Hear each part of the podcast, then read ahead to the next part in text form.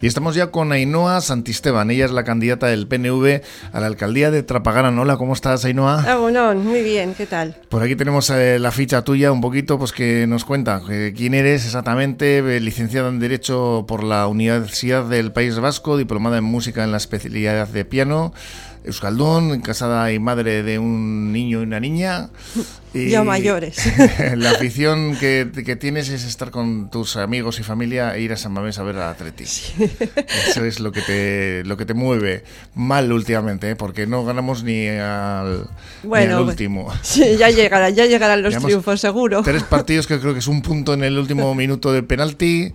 vaya racha, a ver si le ganamos ahora al Villarreal, ¿no? Ahí andamos ¿Eh? sufriendo, hombre, claro. Yo siempre pienso que vamos a ganar, ¿eh? Todos los días. Bueno, has tenido tu, tu experiencia, ya tienes tu experiencia ¿no? en la gestión municipal, porque estuviste desde el 2007 hasta 2019 como concejala del PNV, y en el año 2011 es cuando accedéis a esta alcaldía, pues al eh, hilo un poco también de lo que pasa en otras eh, en otros municipios, ¿no? Este fenómeno, De que el PNV, pues de repente, pues se, ha instalado, ¿no? En, en, corporaciones como las de Santurchi, Ortuella, Guecho, Baracaldo, y vosotros también os unís a esta tendencia, ¿no?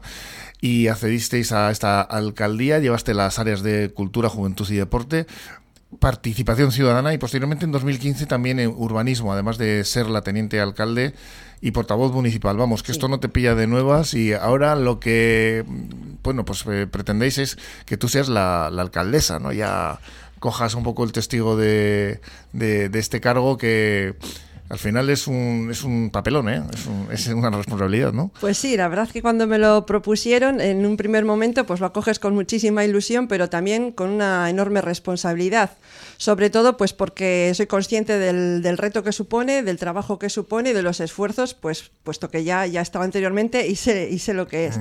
Es verdad que ahora pues es desde una nueva posición, es encabezando la lista, pero también es cierto que, cuento con una enorme ventaja que es haber estado esos 12 años anteriormente en el gobierno municipal y, y desde otras posiciones y conocer muy bien cómo es el funcionamiento por el ayuntamiento, del ayuntamiento. Por lo tanto, pues bueno, con todas las ganas. A grandes trazos, ¿cuáles serían los principales puntos de vuestro programa?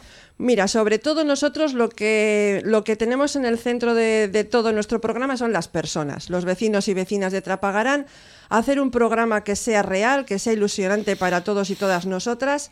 Y lo que hemos hecho para ello ha sido un proceso de escucha, llevamos muchos meses preparando este programa, escuchando a vecinos, vecinas, a asociaciones, comerciantes, nos hemos reunido con un montón de personas y todas ellas nos han ido trasladando sus necesidades y también sus aportaciones para nuestro programa y es lo que hemos recogido. Por eso estamos muy satisfechos y yo creo que va a ser un programa que nos va, va a ser un programa real, que se pueda concretar, que se pueda materializar y que va a ser en beneficio de todos y todas nosotras. Y sobre todo las personas de Trapagaran en el centro. ¿Cómo está esa figura del interventor que ha dado quebraderos de cabeza con esas subvenciones a los vecinos que se habían instalado en eh, eh, ya sus casas y no tenían eh, las subvenciones para, ¿sabes qué te hablo del barrio? Del barrio San Andrés. De San Andrés. Sí.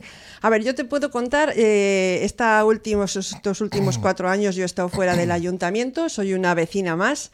sé lo que he visto por la prensa y también últimamente, pues debido a la posición que, puedo volver a encontrarme, me he estado informando y bueno, yo lo que puedo decir es transmitir un mensaje de tranquilidad a todas las personas del barrio de San Gabriel.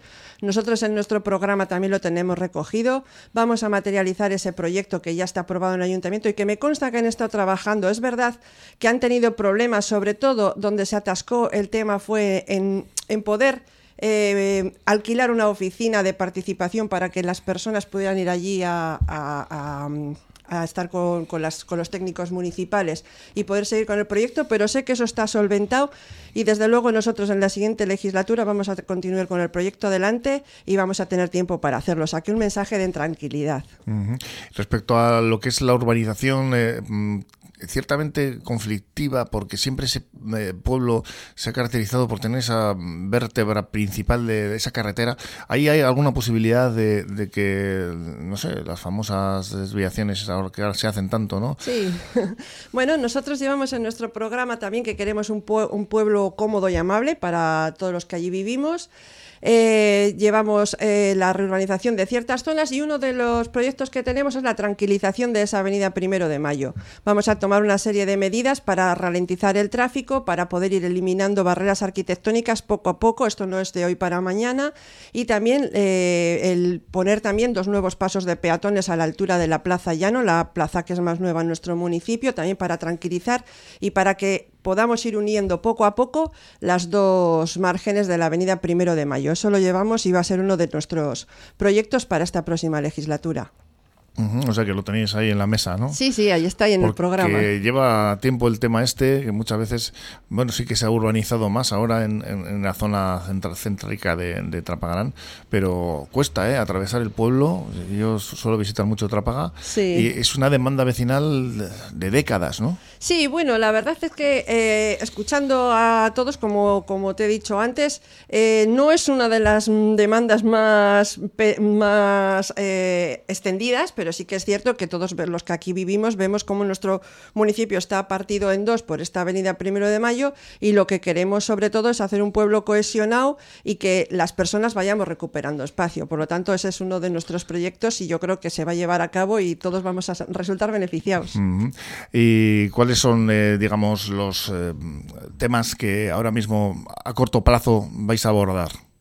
Bueno, sobre todo tenemos, eh, como te he dicho, eh, la reurbanización de algunas zonas, sobre todo tenemos la Plaza Larramendi, que es una plaza que está, por ahí pasa muchísimas personas porque es justo antes de llegar al ambulatorio, la vamos a hacer accesible y también integrando las dos aceras de la avenida Primero de Mayo, esta tranquilización del tráfico, como te he dicho, también tenemos eh, ciertas zonas para lograr mayor accesibilidad.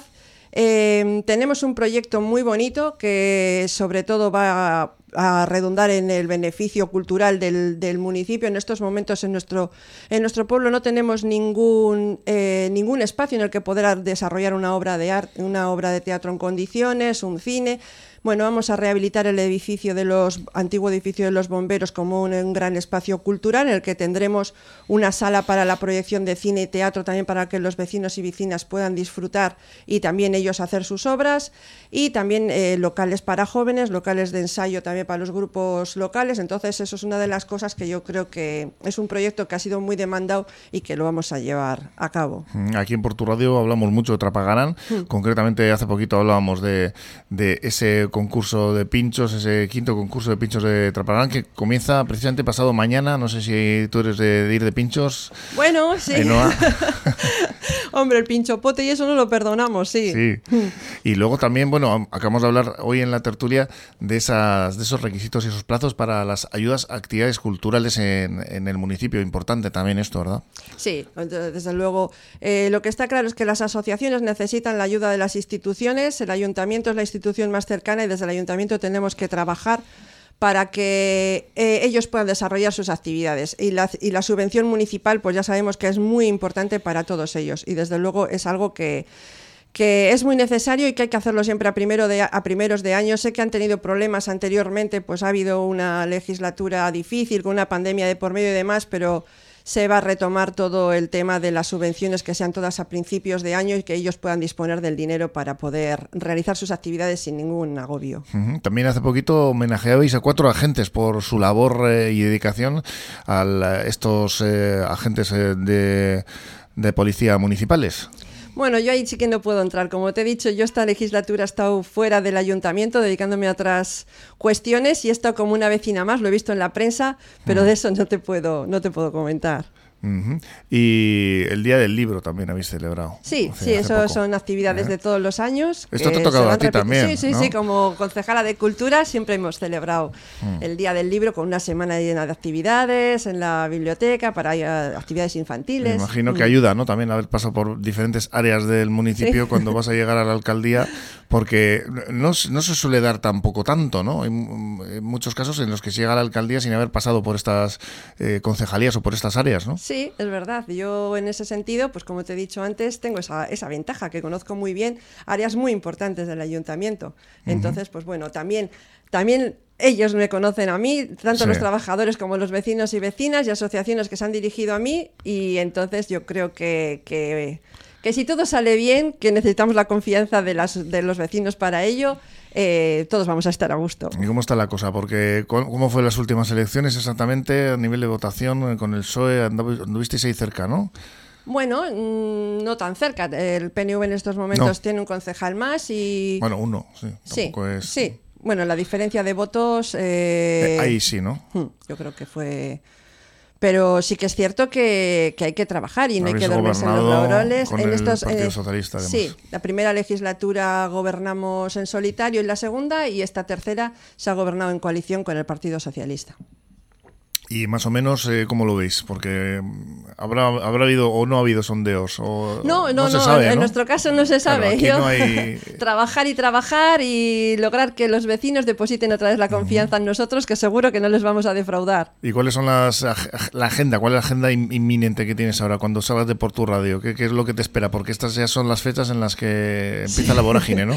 Bueno, nosotros llevamos muchos meses ya pateando Mm. las calles, como te he dicho, reuniéndonos eh, con vecinos, viendo, viendo los barrios, eh, estando en la calle y eso es lo que vamos a hacer según salgamos de aquí, otra vez a la calle. Estamos también ayudando en nuestra oficina a tramitar el voto por correo a aquellos vecinos y vecinas que necesitan ayuda y, y nada, seguir atendiendo. Mm. Sí, porque esto del del voto por correo, hay muchas personas que se ven con bastantes problemas, ¿no? Sí, la verdad es que parece sencillo, pero tiene su cosa. Tiene su cosa porque al final, eh, pues eh, el impreso sí que es sencillo, pero tiene una serie de requisitos que las personas tienen que estar en casa para que les lleguen los votos, tienen que ser ellas mismas, ellas mismas tienen que ir a depositar el voto. Entonces, pues bueno, nosotros les ayudamos todas las mañanas y todas las tardes estamos en la oficina ayudándoles a tramitarlo. Pues Ainhoa Santisteban, es que ricasco. Aquí encantados de recibirte y de conocer cuál es eh, tu programa, cuál es el programa del PNV para esta candidatura al Ayuntamiento de Trapagarán. Y mucha suerte y bueno, pues a seguir currando, que es lo que, que toca ahora. Es ¿eh? que ricasco, sí, sí, la verdad es que eso, eso es lo que nos motiva, trabajar y trabajar y, y poder sacar un buen resultado y seguramente que va a ser en beneficio de todos y todas. Mira, Esker. Es que ricasco, Suri. Agur. Agur.